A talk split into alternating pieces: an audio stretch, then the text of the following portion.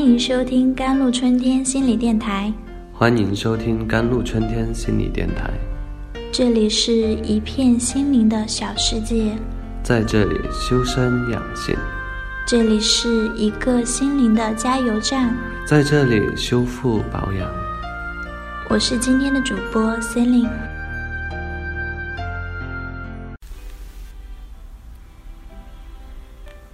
不管你有没有发现，我们每个人的家庭中都会有一些规则。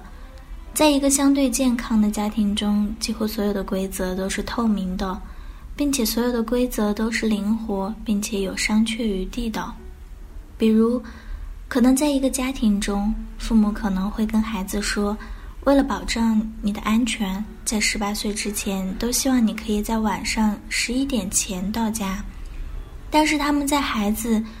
非常想去参加一个 party 或者毕业晚会等等时候，还是强制要求他们可能会说：“宝贝，如果你的确需要十一点之后到家，请你提前跟我们说明，我们会允许你晚回家。同时，如果没有人送你回家，也方便我们去接你。”而在功能失调家庭当中。很多规则都是没有被明确说明，但是每个家庭成员又心照不宣的必须遵守。比如，可能家里爸爸收受贿赂，但是为了保住爸爸的职位，妈妈和孩子都装作不知道。爸爸收受贿赂这件事件，也就成了家里不能被讨论的公开的秘密。再比如。在家里，只要孩子表达出愤怒、伤心或者沮丧的情绪时，就会被父母责骂，甚至是惩罚。那么，家里没有明确说，但是家庭成员却必须遵守的规则就是：愤怒、悲伤和沮丧的情绪是不可能被表达的。第一种控制准则。你必须在任何时刻控制所有的互动、感受和个人行为，这是所有功能失调的以羞耻感为基础家庭系统的核心准则。一旦你开始控制感受，所有的自发就消失了。控制给了一个家庭成员一种力量感、可预测性和安全感。控制狂实际上就是一种。严重被破坏了的决策力，控制狂们通常都要极力控制那些根本不可能被控制的东西，比如人类基本的不安全感和人生的不可预测性。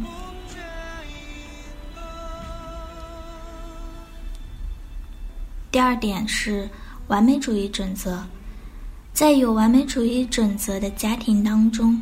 父母会经常把孩子拿来跟自己完美主义的标准，或者他们觉得是自己完美主义的楷模做对比。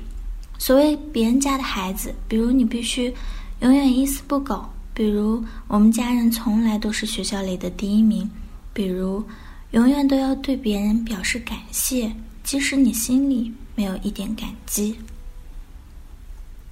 第三点，责怪准则。责怪是我们掩饰自己羞耻的另一种方式。我们会把自己的羞耻通过责怪来投射到另外一个人身上，因为我们会为自己的脆弱和依赖感到羞耻，所以指责就自动成为一种逃避我们真实感受的一种方式。都是因为你气我，我才这么愤怒。如果不是因为你总是自责我，我才不会气你。你每次都是这样，从来都不肯承认自己的错误。你不也是？你从来都是对的，错的永远是我。我们好像会陷入到一种相互指责的死循环，发现，在每段这样的对话结束后，除了让彼此更加坚坚定的认为对方不可理喻之外，好像从来没有解决过任何问题。责怪是我们习惯性的一种重新获得虚假控制的一种方式。当我们感觉到自己的脆弱要暴露时，我们就开始为自己的脆弱感到羞耻，我们就会用指责的方式让对方羞耻，而不是去感受自己的羞耻。比如我做错了一件事情或者很脆弱时，因为在我完美主义的家庭中，犯错和脆弱是很让人羞耻的，所以我不能犯错，不能脆弱，我就只能去责怪别人。我之所以没有好好复习，是因为你没有早点叫我起床；或者我得了抑郁症，是因为你从来不考虑我的感受。这些。就是在功能失调家庭中的潜规则，这些潜规则深深的影响着我们，让我们不知不觉，在自己的家庭中继续延续着这样的方式。好了，以上就是今天的节目内容啦。咨询请加微信 jlct 幺零零幺，或者关注微信公众号“甘露春天微课堂”收听更多内容。感谢您的收听，我是 c e l i n e 我们下一期节目再见。